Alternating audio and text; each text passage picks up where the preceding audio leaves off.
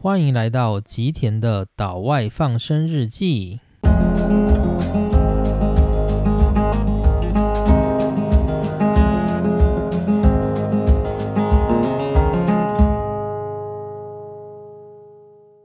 大家好，欢迎来到本系列第四集的内容。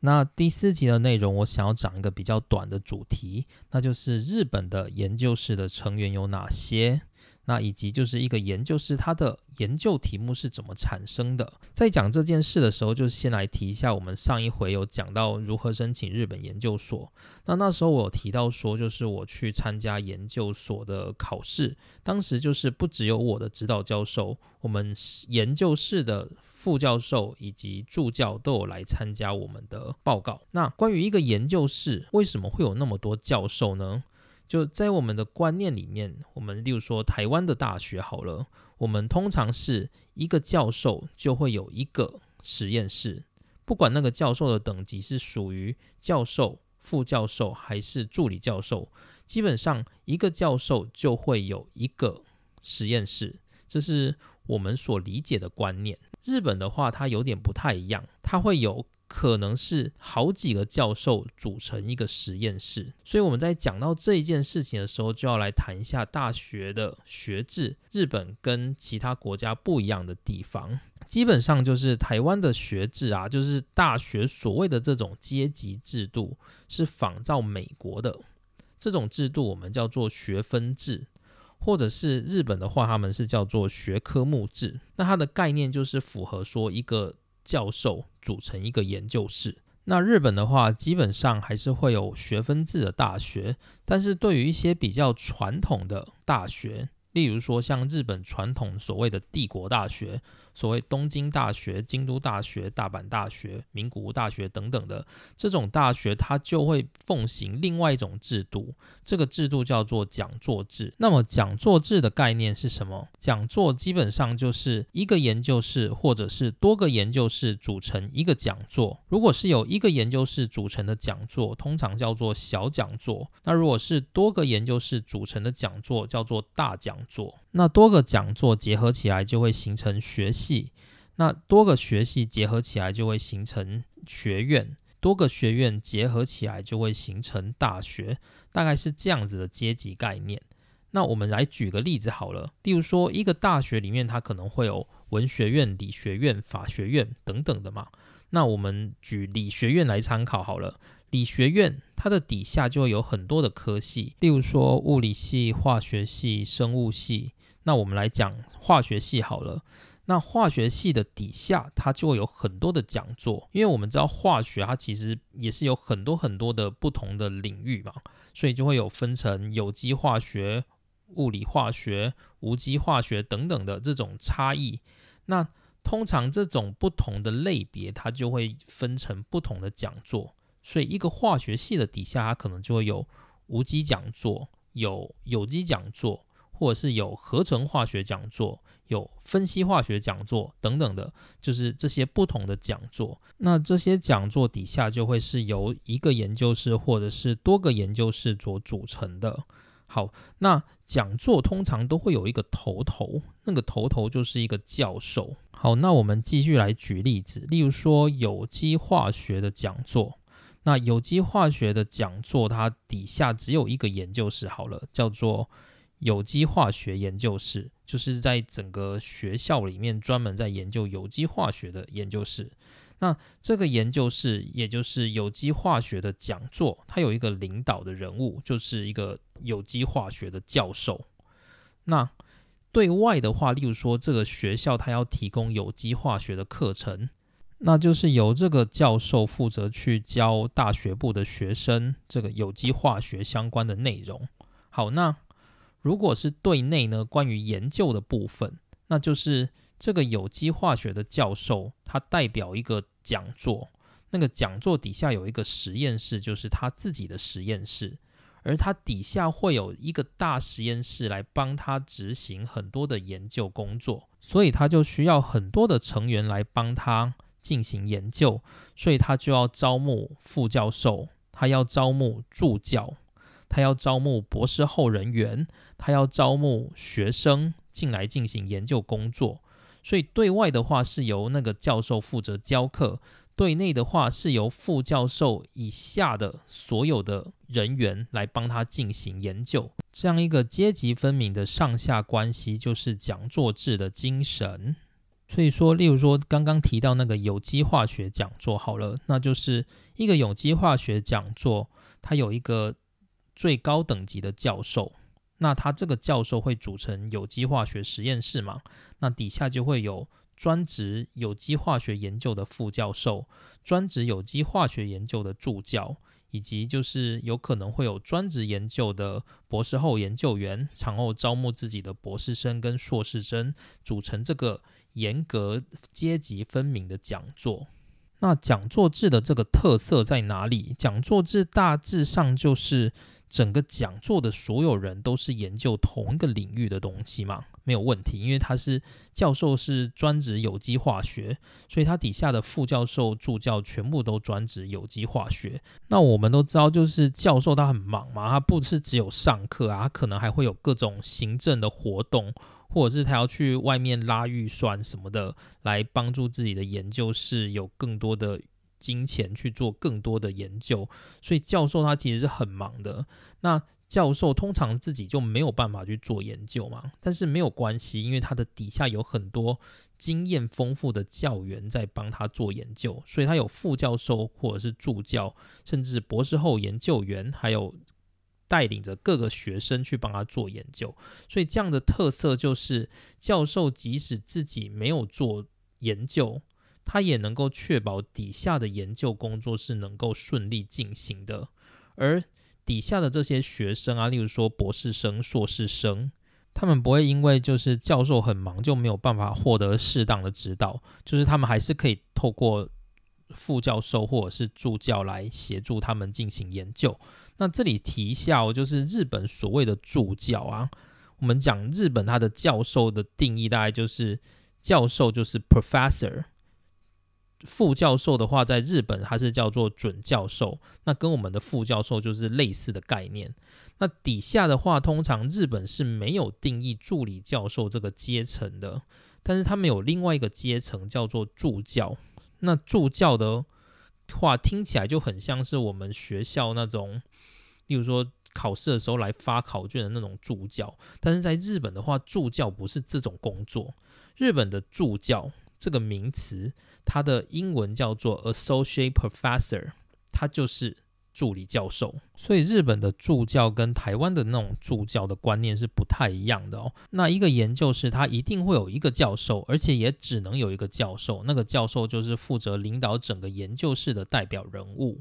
那教授底下的成员，例如说副教授，就是有可能有，也可能是从缺的，或者是助教的话，也是有可能会从缺。想这就是依照整个研究室的规模而有所不同啊。那也有可能就是一个研究，室，它可能有多个副教授或者是多个助教都有可能的。那有些助教他可能是正式聘任的，所以他就是真的叫做助教；也有些助教他是领那种特约的薪水哦，所以他叫做特任助教。就是有很多种名称，但基本上就是助教，他就是属于教授、副教授底下的那一个阶级。那接着在底下，他会有博士后研究员嘛？那当然就是有可能有，也可能没有，这也是跟研究室的预算有关系。那之后就是比较常见的博士生跟硕士生这样子。那通常来讲的话，就是教授他就是终生职嘛，被聘任就可以一次聘到结束。那副教授的话，就是准教授，他也是终身职，也是被聘就可以一次聘到他退休，然后升等这样子。那如果是助教的话，基本上他不是终身职。教授的话，就是我看过很多资料，有些他好像是七年一聘，或是甚至有更久的。就是通常是要看研究室的预算跟他自己还有指导教授的这个关系好不好而决定。所以你可以把助教想象成是一个就是比较高级的博士后研究员。博士后研究员的话，基本上就没有助教那么好运了。他就是通常是依照就是研究室的预算决定要不要聘任，所以他就是可能一年一聘，也可能是他是自带预算。自带预算的意思是什么？日本有所谓的一个像是台湾国科会的这种组织哦，现在已经没有国科会了，现在叫做科技部。那就是日本有一个类似的组织，这个组织叫做 JSPS，它的名称是日本学术振兴会，它就是负责发钱来给大家做研究的。那就是。通常在你博士毕业之后，如果你不想去业界工作，你可以去申请就是 JSPS 的这个研究员。那你申请了之后呢，就是如果你通过了，那你就会成为 JSPS 的研究员。通常就是绑定三年到五年，然后你的薪水就是由 JSPS 来付。那 JSPS 它薪水其实不算低哦，它大概是一个月。博士后研究员的薪水是三十六万日币。那如果你是更厉害的人，就是有达到前十趴还是五趴的那个水准，你可以拿到四十八万日币，就是媲美李岩的那个研究员。有很多人他都是申请那个 JSPS 的博士后研究员，然后录取了。那录取之后，你就等于是有 JSPS 付你钱，所以这时候你就去找。日本各大学的研究室看有没有教授要收你，然后你就去那边进行博士后研究。那通常你都自带薪水，而且 JSPS 它不止给你薪水，它还会给你一年大概两百万日元的研究费。所以就是通常你都自带薪水又有研究费，没有哪个教授是不收的。所以这种就是属于自带薪水。来研究是工作三年到五年的这种博士后研究也是有的。那有些博士后研究员他可能就是做一做，他觉得说，哎，我好像可以达到就是申请助教的水准，接着他就去申请助教，然后就从博士后研究员直接转任助教，也是有可能有这种状况的。好，那就是讲座制的这个制度，它还有另外一个特色就是。如果今天要去教大学部课程，或者是开课的这个时候，通常都是由该讲座的教授去负责上课，所以就是通常副教授或者是助教，他们是不需要去上课，他只要待在研究室里面做好他的指导工作，或者是一些学术工作，那。上课的工作通常都是由指导教授来负责，也有可能就是教授有时候很忙，或者是他懒得上，他也可以下放权力让助教或者是副教授去上课。那这个就是依照教授会有不同，但基本上上课的这个工作都是属于教授的工作。好，那所以依照这个概念，我们来谈一下，就是一般台湾大学的这个叫做学分制。或者是美国的也叫做学分制，这个学分制的概念就是每一个人都要负责上课，就是不管你的身份是属于教授，还是属于副教授，还是属于助理教授，不管你是什么身份，你的专业决定你要上什么课。所以学分制它的概念比较像是所有的教职人员一律平等，没有阶级的分别。就是如果不管你是教授还是是副教授还是助理教授，你都应该要去负责教学的工作，这是那个学分制的一个基本概念。那这样的好处当然就是每个教授他从助理教授开始升等之前，他就会有。各种教学经验的累积，这是一个很不错的概念。但是你也知道，就是其实这种所谓的平等，它也不是真的平等。就是有很多大教授他可能不想上嘛，他就会叫助理教授去上，或者像是助理教授、副教授，他的评鉴也是掌握在那些教授们的手里。所以就是基本上说是平等，也其实没有那么平等。不过。社会好像本来就是这个样子哦。但是比起像是日本的讲座制，就是副教授跟助教是直接隶属于教授底下，所以就是助教跟副教授只能够对教授唯唯诺诺的点头称是，就是这种感觉。其实学分制的这样的阶级制度还是会比较平和一点啊，就是跟。日本的讲座制比起来，像学分制的这种概念，它其实有一些缺点，像是因为每个研究室都是由一个教授负责带领，不管你是教授、副教授还是助理教授，你都要带自己的研究室。但是通常像副教授或者是助理教授都很忙嘛，你要忙着升等，你还要忙着上课，很多大佬他不想上课都会丢给你，然后行政工作不想做也会丢给你，所以你可能很忙。可是这个同时，你还是要带你的研究生，那个是你的本业。所以就是助理教授、副教授这种，如果有时候太忙，有可能分身乏术到无法好好的去带领他底下的学生进行研究，这会是一个问题。所以对我而言，就是我觉得像日本这种讲座制，它有一个很好的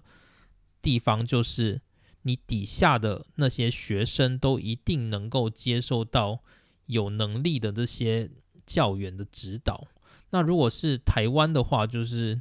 很容易遇到那种放牛吃草的状况，因为很多教授他可能想教，或者是当然有可能他不想教啦，但是很多时候就是那些教授、副教授他很忙，他没有办法教的时候，很容易造成就是学生放牛吃草的状况，然后让学生自生自灭的情况很多。这个是比较不一样的地方，所以我认为就是日本跟亚洲国家不同的地方，就是那个像日本，它可以得到这么多的诺贝尔奖。对我而言，我认为有一个很重要的地方，大概就是这个讲座制。这个讲座制就是确保每一个研究人员他在培养的过程，都会有一些比较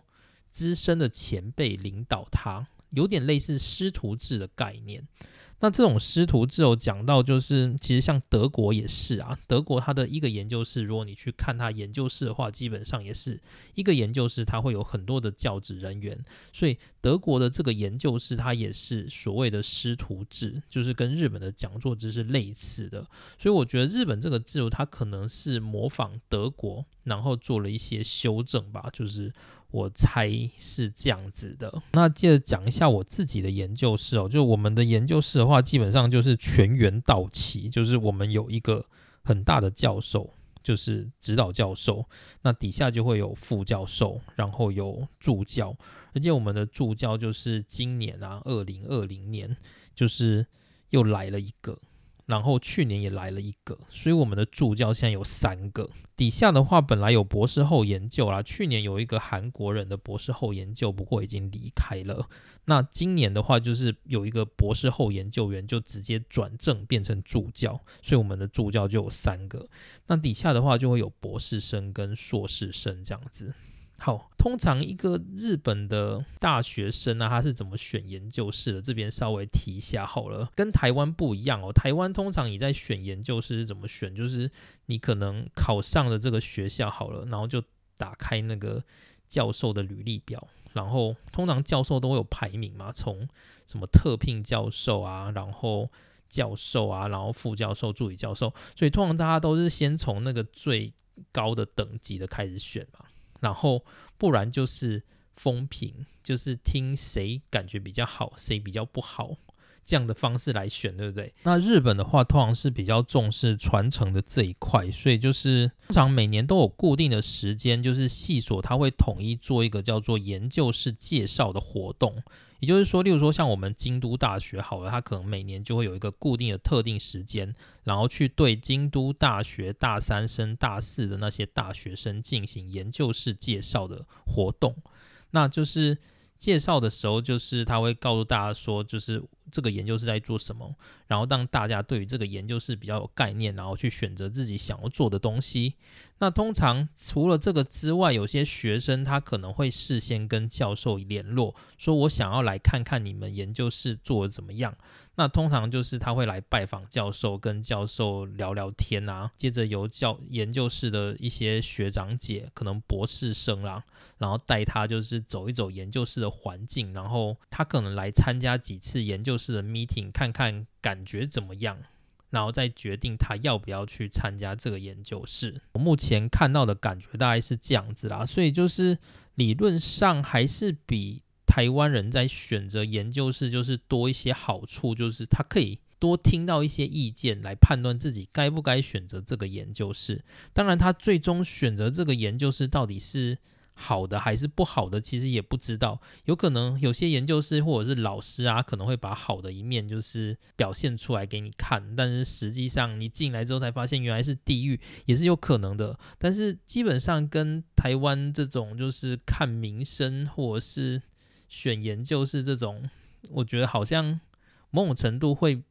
你在入学之前，你会对于这个研究室有更多的了解。那有更多的了解，就是某种程度是好的啦。但是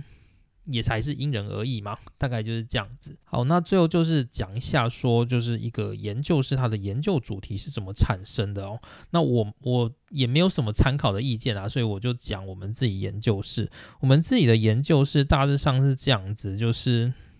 教授、副教授、助教。每个人的专门的领域都不太一样，看你想要做哪一方面的研究而决定你要接受谁的指导。那我们自己研究室的研究主题产生通常是这样子哦，就是如果你是新人好了，就是你是硕士班的一年级的学生刚入学，那在入学前的话，其实我们研究室的几个教员他们会集合起来讨论。一些可做的题目，然后接着他们会决定，就是应该今年要产出几个题目这样子，然后他们会自己进行脑力激荡。那通常就是依据各个教员自己的专业啦，那他们通常都会提一个教员通常都会提一个到两个题目这样子，然后之后硕士班的学生进来之后，他们就会。提供这些题目给学生们选，就是说，哎，你喜欢哪一个题目？那依据每个学生选的题目，就会决定他要接受哪一个老师的指导。那通常都是会接受副教授跟助教的指导。为什么？因为副教授跟助教基本上是做实验的哦，就是